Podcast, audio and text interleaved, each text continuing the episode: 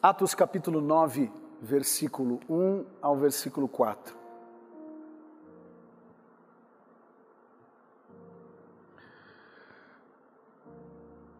O texto bíblico diz assim: Enquanto isso, Saulo, também conhecido como Paulo, uh, falam que Saulo é uma expressão hebraica e Paulo é uma expressão grega, ok? Então aqui, não vamos dar ênfase se vai ser Saulo ou Paulo, é a mesma pessoa, ok? Enquanto isso, Saulo, Paulo, ainda respirava ameaças de morte contra os discípulos do Senhor. Dirigindo-se ao sumo sacerdote, pediu-lhe cartas para as sinagogas de Damasco, de maneira que, caso encontrasse ali homens ou mulheres que pertencessem ao caminho, só um parênteses aqui, os primeiros cristãos lá na Palestina eram conhecidos como, abre aspas, os do caminho. Hoje a galera chama a gente de crente, evangélico. Naquela época era os do caminho. Ok? Fecha, fecha aspas. Encontrasse ali homens ou mulheres que pertencessem ao caminho, pudesse levá-los presos para Jerusalém. Porém, em sua viagem, quando Paulo se aproximava de Damasco, de repente brilhou ao seu redor uma luz vinda do céu. Ele, ele caiu por terra e ouviu uma voz que lhe dizia: Saulo, Saulo, por que você me persegue? Olhem só que incrível a resposta. Ele já responde sabendo que quem está perguntando merece ser chamado assim. Quem és tu, Senhor?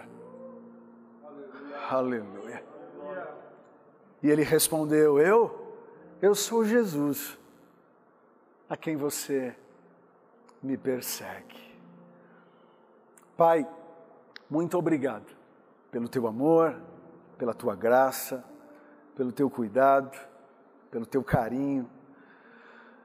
Que dia feliz que dia feliz hoje, poder receber mais irmãos e irmãs. Temos aqui pessoas evangélicas, católicas, não evangélicas, não católicas, das mais diferentes confissões. Obrigado, portanto, por ter o privilégio de pregar nada mais, nada menos que a maior epopeia de todos os tempos, que é o teu Evangelho. Obrigado. Em Cristo Jesus, oramos e te agradecemos. Quem está comigo, diga Amém. Podeis assentar. Muito obrigado.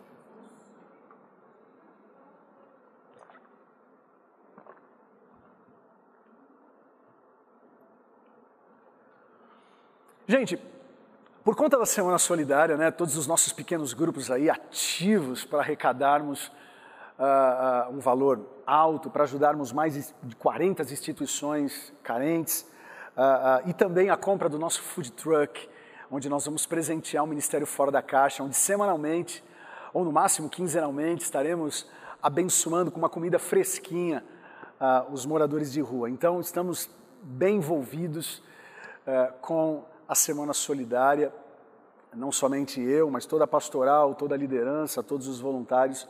Se você não faz parte de um pequeno grupo, seja na rede ministerial, grupo de conexão, alfa, escola bíblica, enfim, por favor, mande um e-mail para a gente, contato arroba DAI, porque esse projeto é mais um projeto nobre, urgente e eterno. Ah, por conta da Semana Solidária, nós precisamos reforçar essa narrativa da importância que é, temos que ter como cristãos e cristãs. Né? Ah, a humanidade precisa ver o que Deus está fazendo em nós e ser beneficiada através de nós.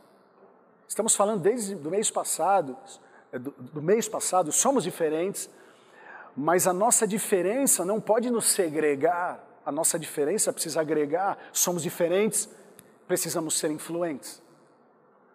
Então, às quartas-feiras estamos tendo estudo bíblico das sete áreas de influência. Uh, na semana retrasada falamos sobre igreja, na semana passada falamos sobre governo e sobre artes barra entretenimento. Então, reforçando essa narrativa da importância missiológica, missional, uh, e missionária da igreja. Além disso, além das quartas-feiras, aos domingos, nesse mês de agosto, estamos trabalhando esse tema, a humanidade verá. Verá o quê? Verá a luz que existe em nós, né?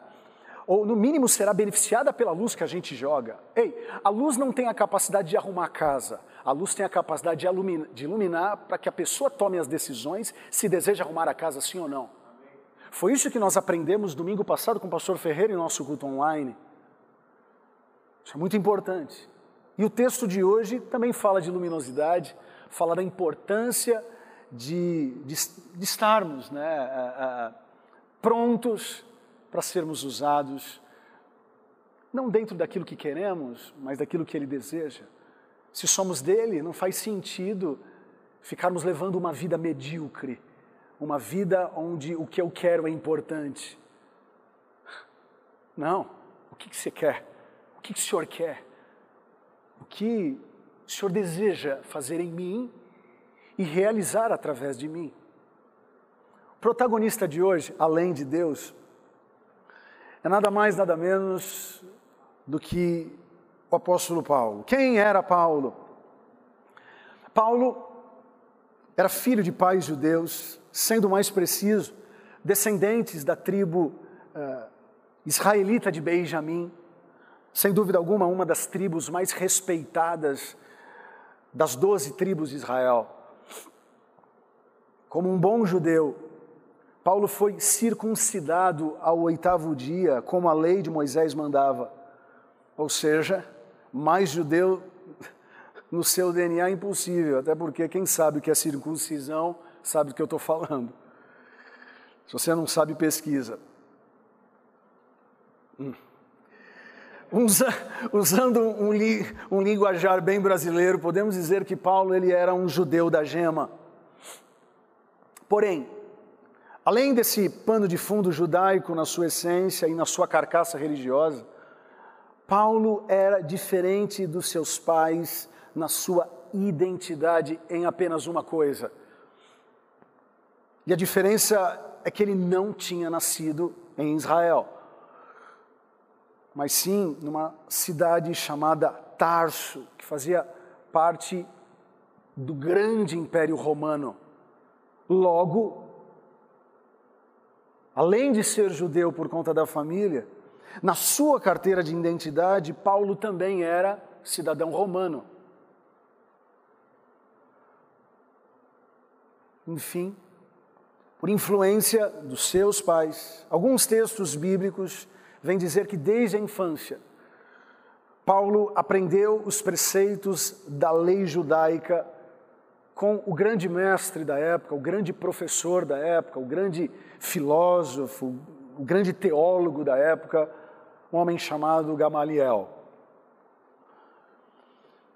Resultado desse estudo com Gamaliel, o apóstolo Paulo se torna o que a gente conhece a nomenclatura, abre aspas, fariseu.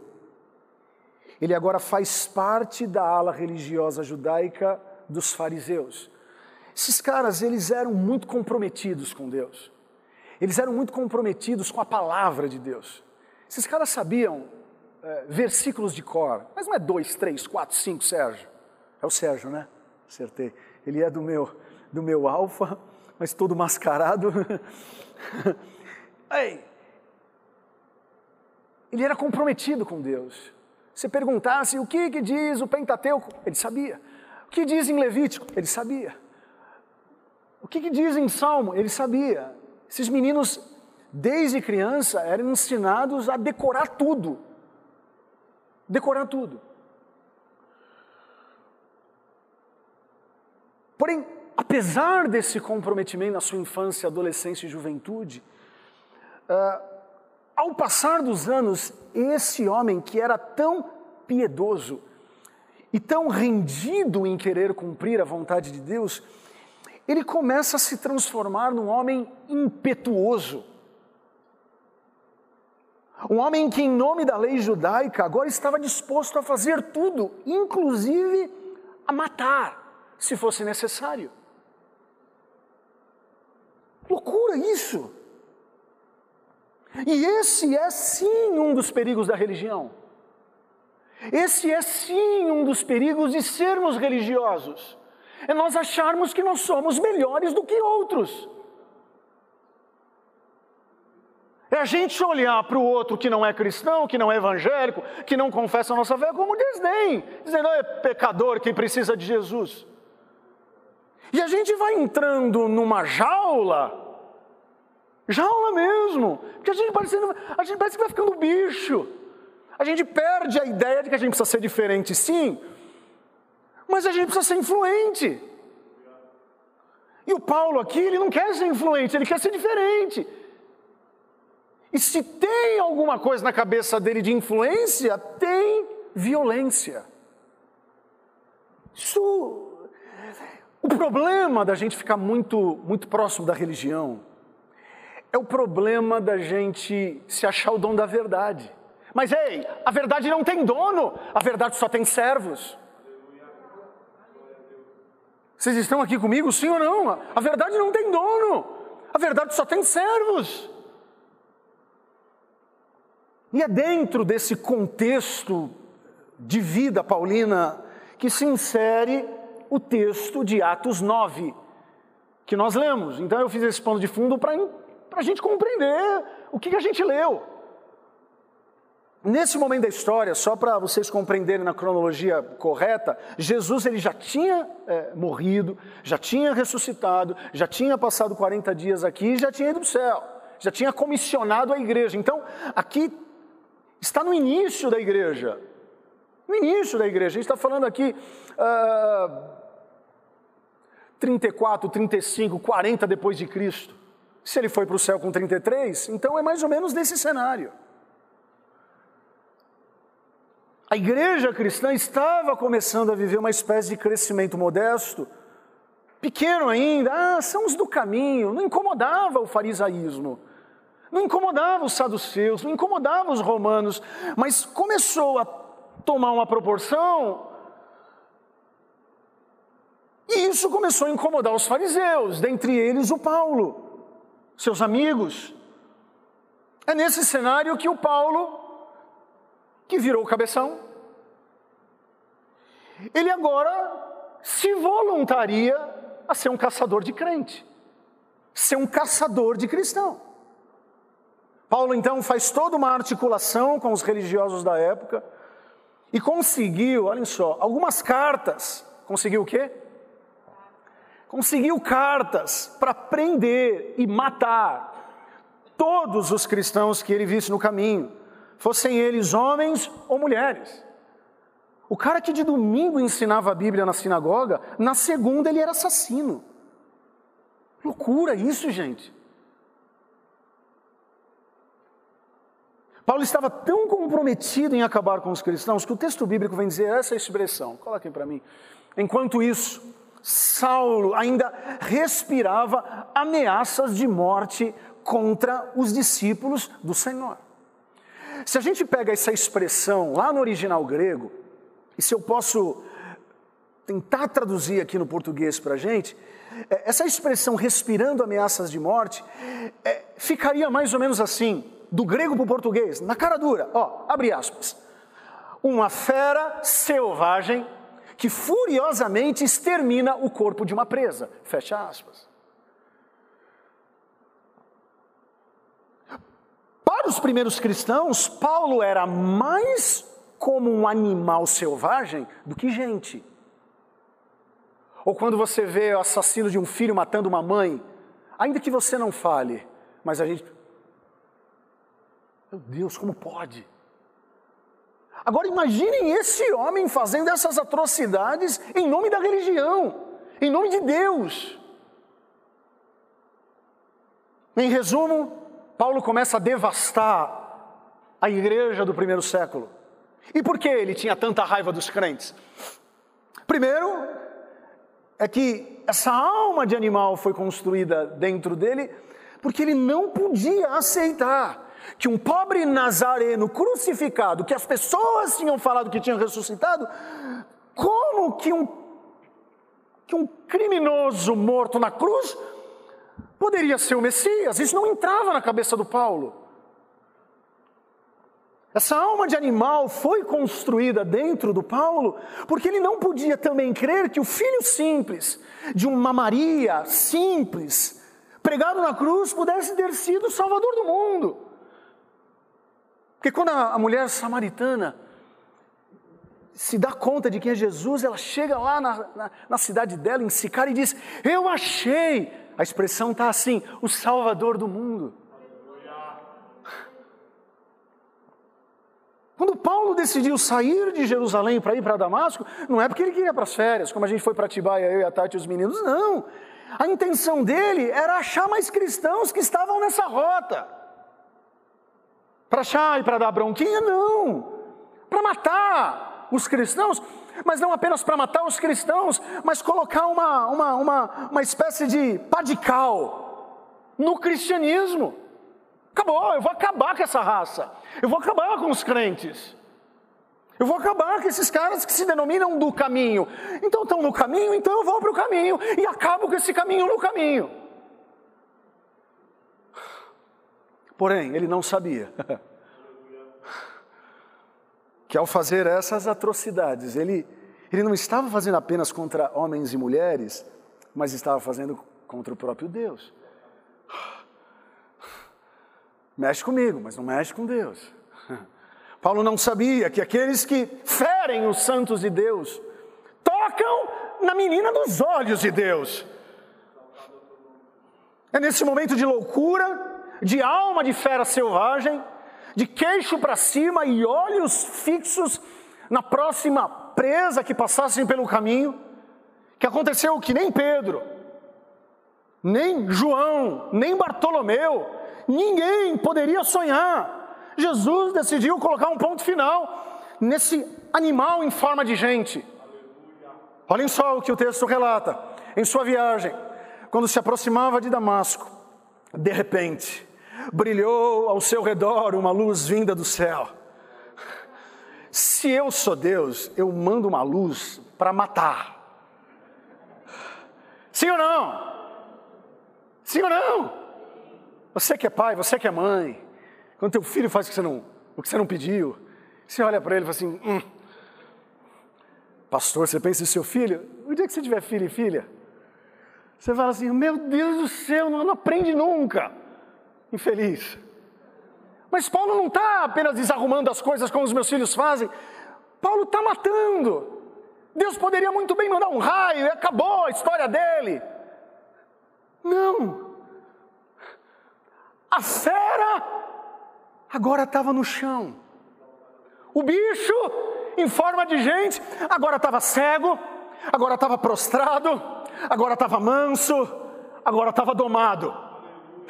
O touro furioso, selvagem e compulsivo, agora estava subjugado. Aquele que prendia os cristãos, agora estava preso pelo Cristo dos cristãos. Aquele que encerrava em prisão as pessoas, agora está dominado, sem algemas. Aquele que se achava o detentor de todo poder para perseguir homens e mulheres, agora estava no chão, sem resistência alguma. Aquele a quem ele perseguia com todas as forças da sua alma, agora tinha conquistado o seu coração, a ponto do texto dizer o seguinte: em sua cegueira, ei, deixa eu falar uma coisa o momento que Paulo mais viu na vida foi quando ele ficou cego. Porque o Evangelho faz isso. O Evangelho tem o poder de abrir os olhos do nosso coração. Tanto é verdade que esse próprio apóstolo Paulo, anos depois, vai escrever uma, uma carta à igreja de Filipos, e ele vai escrever no capítulo 2: Eis, oro para que os olhos, dos, dos, os olhos do vosso coração sejam abertos para contemplarem aquilo que eu estou vendo. Eu estou preso, mas estou livre. Olha isso. Tanto que ele está cativado agora por esse Deus, que ele diz o que a gente leu: Quem és tu, Senhor? Ele não apenas disse quem és tu, ele disse: Quem és tu, amado da minha alma? Quem és tu, aquele que acabou de derreter meu coração? E para surpresa dele, quem é esse Deus? Não é Moisés, que ele tanto pregou, não era Elias, era Jesus. E Jesus diz: Ei, eu sou Jesus. a quem você persegue. Estava cego fisicamente, sim, mas espiritualmente estava vendo como nunca antes. O improvável aconteceu. Paulo se converteu. Paulo se converteu.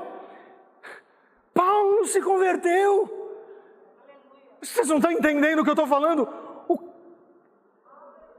que até ontem eu posso chamar de endemoniado se converteu.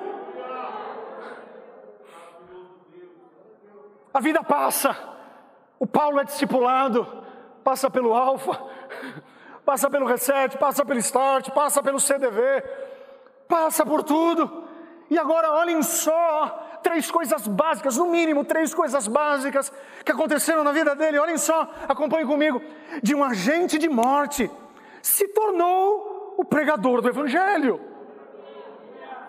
Paulo pregou a tempo e fora de tempo. Paulo pregou em liberdade, pregou em prisões, pregou com saúde, pregou doente, pregou nos lares, pregou nas sinagogas, pregou no templo, pregou nas ruas, pregou nas praças, pregou na praia, pregou no navio, pregou no Zoom, pregou nos salões governamentais, pregou nas escolas.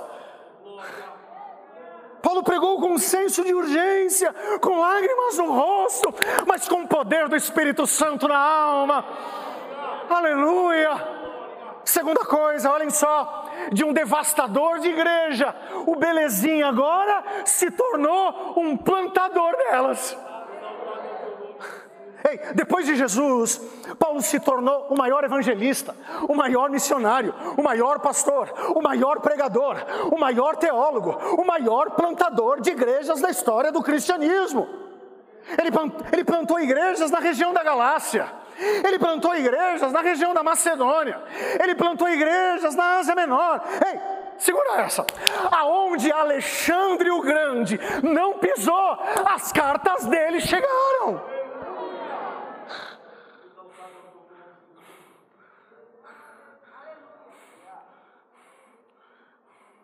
Terceiro, de um receptor de cartas para prender e matar.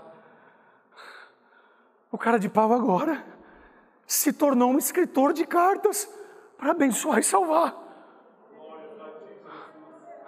Fala para a pessoa que está ao teu lado com máscara e tudo. Se Deus pegou Paulo, fica tranquilo, que você é fichinha.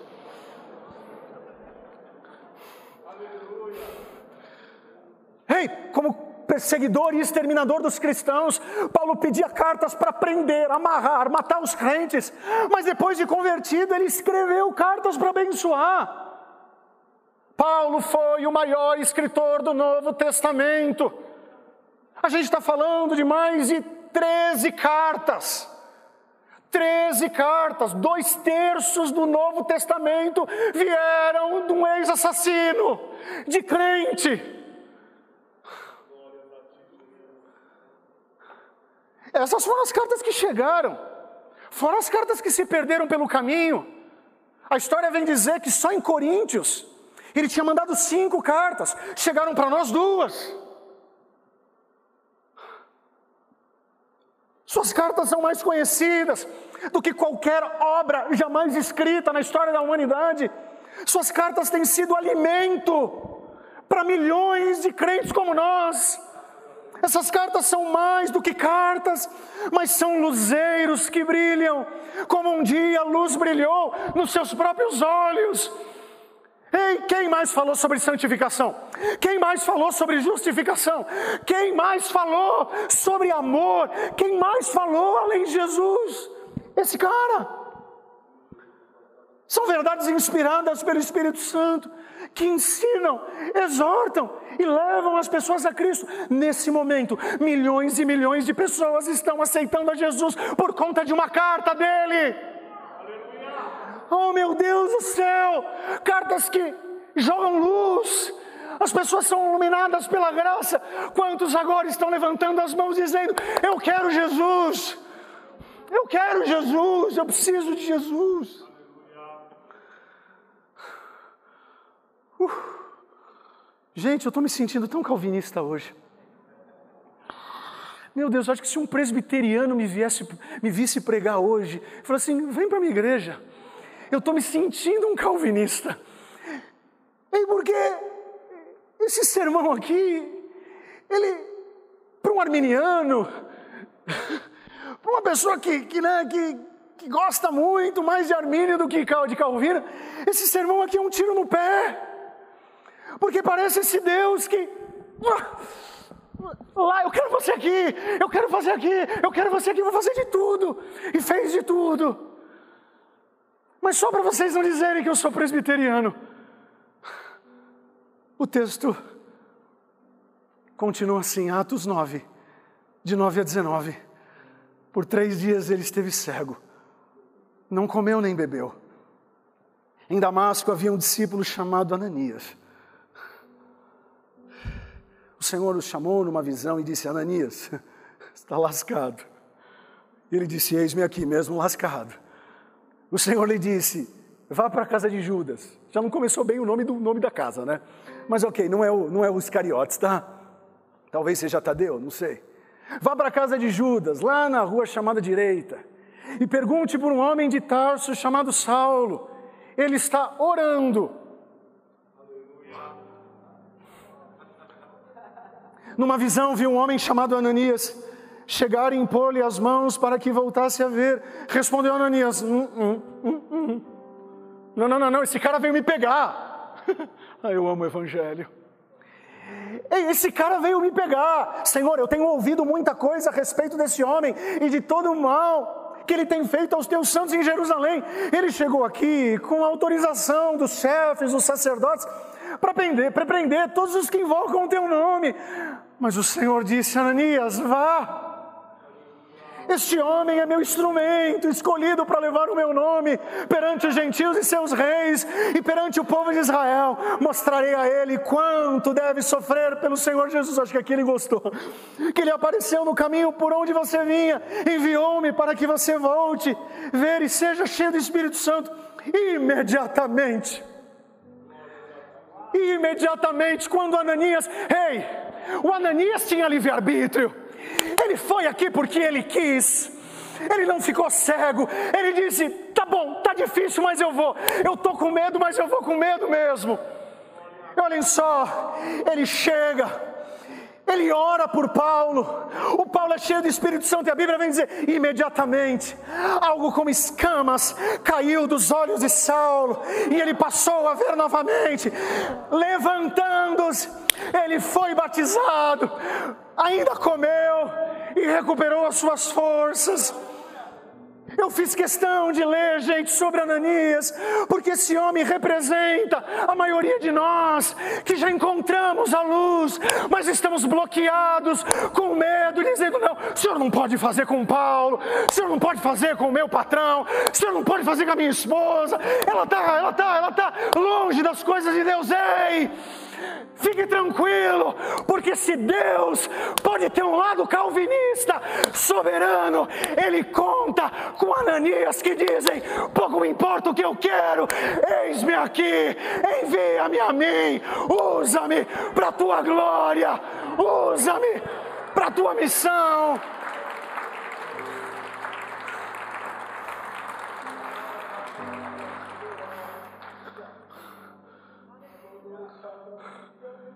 Ananias representa os invisíveis do reino. Representa os nossos voluntários, que essa semana, uma grande parte, nós temos alguns prestadores de serviço. Mas 80, 90% do que levanta essa igreja são voluntários. Essa semana, homens que trabalhar, que trabalham nos seus respectivos empregos das 8 às 6, vão para casa, tomam um banho, vêm aqui, ficam até 3, 4 horas da manhã para que você tenha qualidade nesse culto. Homens e mulheres que ninguém vê, mas o Senhor vê. Sabe qual foi a última vez que os projetos de Deus tiraram o seu sono?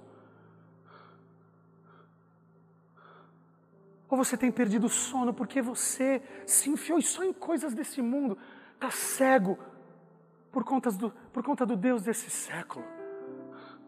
A tua vida tem sido secularizada, porque ela tem sido comandada pelas questões desse século. Qual foi a última vez que você acordou três horas da manhã dizendo: Senhor, o que o Senhor quer de mim? Aonde o Senhor quer que eu trabalhe? Porque será que Deus chamou apenas três, quatro, cinco, seis para virem aqui e se desgastarem? Não, Deus tem levantado uma multidão de pessoas. Enquanto vocês estão aqui, tem pessoas de pé, intercedendo para que esse culto aconteça. Enquanto nós estamos aqui, dentro lá, lá dentro do estúdio, tem mais de seis, sete, oito pessoas trabalhando aqui em cima. É muita coisa. Ninguém sabe o nome deles, a não ser eu e quem trabalha com eles. São os Ananias, que estão dizendo: ainda que eu não entenda, eu vou. Tem gente que pergunta para mim, pastor, você não tem medo de ser excluído da Assembleia de Deus por falar que você é calvinista também? Eu já falei, eu durmo calvinista e acordo arminiano. Eu durmo descansando nele e acordo querendo fazer como. Pastor, o que é calvinismo? O que é arminianismo? Pastor, é de comer a Dai College. .com.br, não vou ficar explicando tudo não. Se vira, vai para o Google, faz alguma coisa. Mas basicamente a visão calvinista é aquela que Deus, como soberano, faz e, e, e não espera muito a nossa, a nossa a nossa resposta, se ele quer, ele vai amarrar como amarrou Paulo. Tá, nós temos textos assim, mas também nós temos textos onde a gente encontra Ananias dizendo: mesmo não querendo, eu vou. Eu não preciso que o Senhor me segue, eu não preciso que o Senhor me amarre, eu não preciso, porque tem gente que acha que Deus é um namoradinho mimado. Sabe no Antigo Testamento, porque as pessoas acham que o Deus do Antigo Testamento é diferente do Novo. Sabe quando Deus fala assim: Ei Israel, não faça isso, senão você vai se dar mal. Aí os céticos dizem assim: Nossa, mas que Deus mimado, né? Ei, deixa eu falar uma coisa. Deus não é um Deus, não é um namoradinho mimado que quando a namorada não faz ele fica de birra, dizendo então, não quis, não fez o que eu quis, não foi para a cama, ok? Então eu não te dou mais aquele presente que você pediu para mim. Ei, hey, Deus não é. Sabe o que Deus é? É como a conexão da água e do peixe. É como se Deus fosse a água, olhasse para o peixe e dissesse: Fica aqui, que é melhor. Não é se você quiser outros terrenos, eu vou te punir. Não, você está se punindo.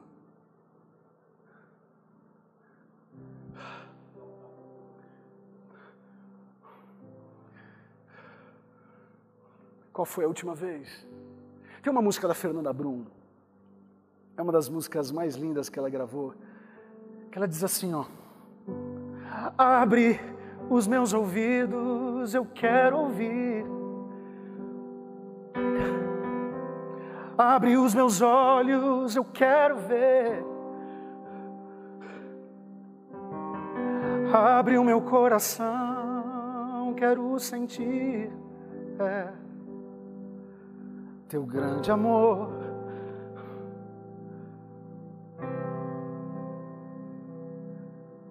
Teu grande amor. Mais uma vez. Abre os meus olhos, eu quero ver.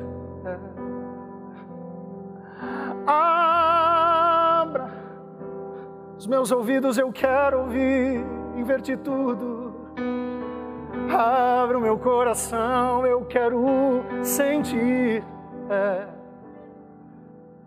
teu grande amor.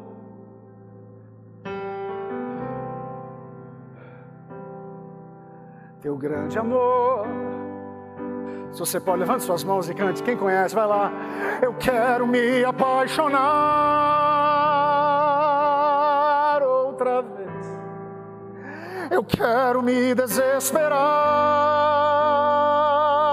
outra vez.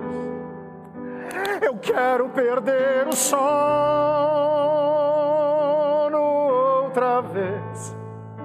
Queimando de amor ti. Quantos querem perder o sono para as coisas dele? Eu quero me apaixonar outra vez eu quero me desesperar outra vez. Eu quero perder o sono outra vez. queimando de amor por ti.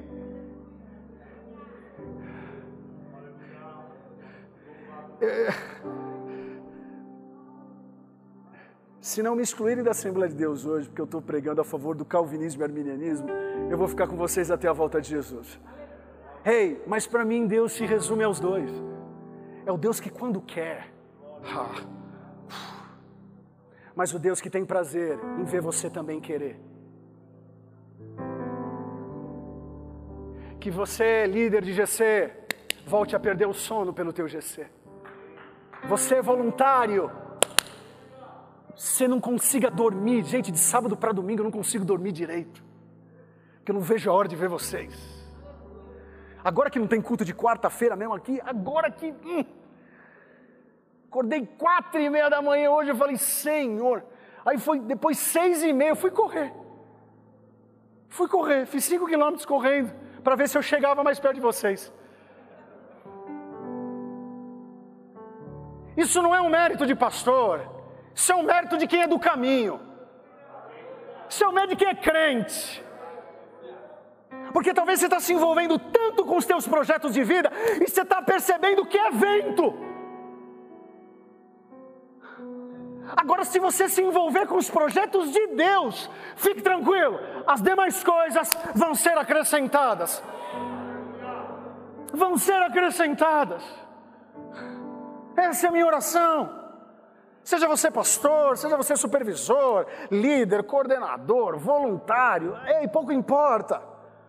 Que possamos descansar na soberania dEle, mas também nos posicionar dizendo: Eis-me aqui, eis-me aqui, eis-me aqui, te amo, te amo. Que a nossa vida seja um sacrifício vivo, santo e agradável. Tanto é verdade que o apóstolo Paulo, anos depois, 35 anos depois, ele vem escrever, Romanos 12, versículo 2: Rogo-vos, irmãos, pelas misericórdias de Deus, que se apresentem não para matar crente, mas se apresentem os vossos corpos vivos, santos e agradável, porque essa é a vontade de Deus. A vontade dele é boa, perfeita e agradável.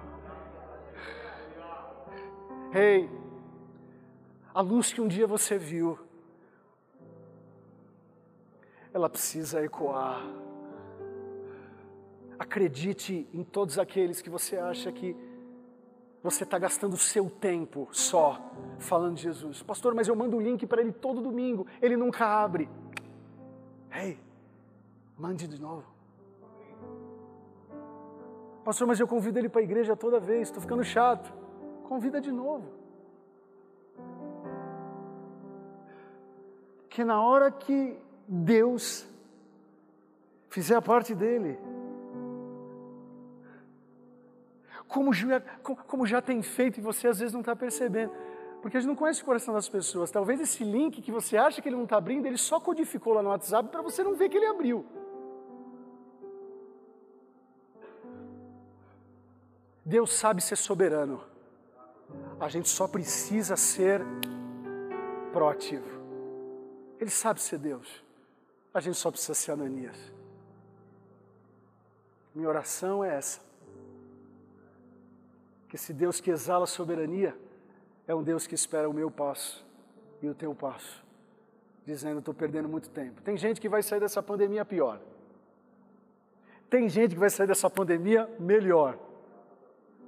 Mas deixa eu falar uma coisa: tem pandemia pra caramba ainda, gente. Dá tempo de você sair melhor.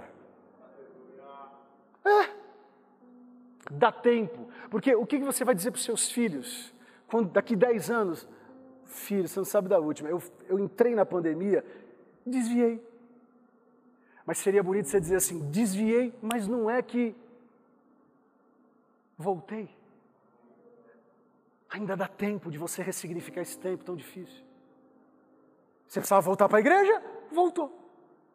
Porque até ontem a culpa era, sabe o que eu mais ouvi? Pastor, não consigo o cara assiste Netflix, o cara ele assina Netflix, Amazon Prime, o cara Globoplay, o cara vê YouTube, ele vai para o culto, aqui ele presta atenção em tudo. Quando ele vai para o culto, pastor, me distraio fácil.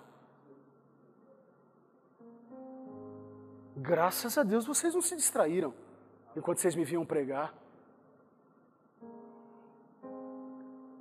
Será que isso não é espiritual? Ou eu que estou espiritualizando demais? Como que a. Como que o, o, o, o homem de ferro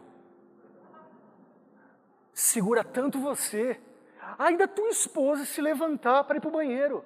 Fica aí! Ainda mais se for um esposo tirano.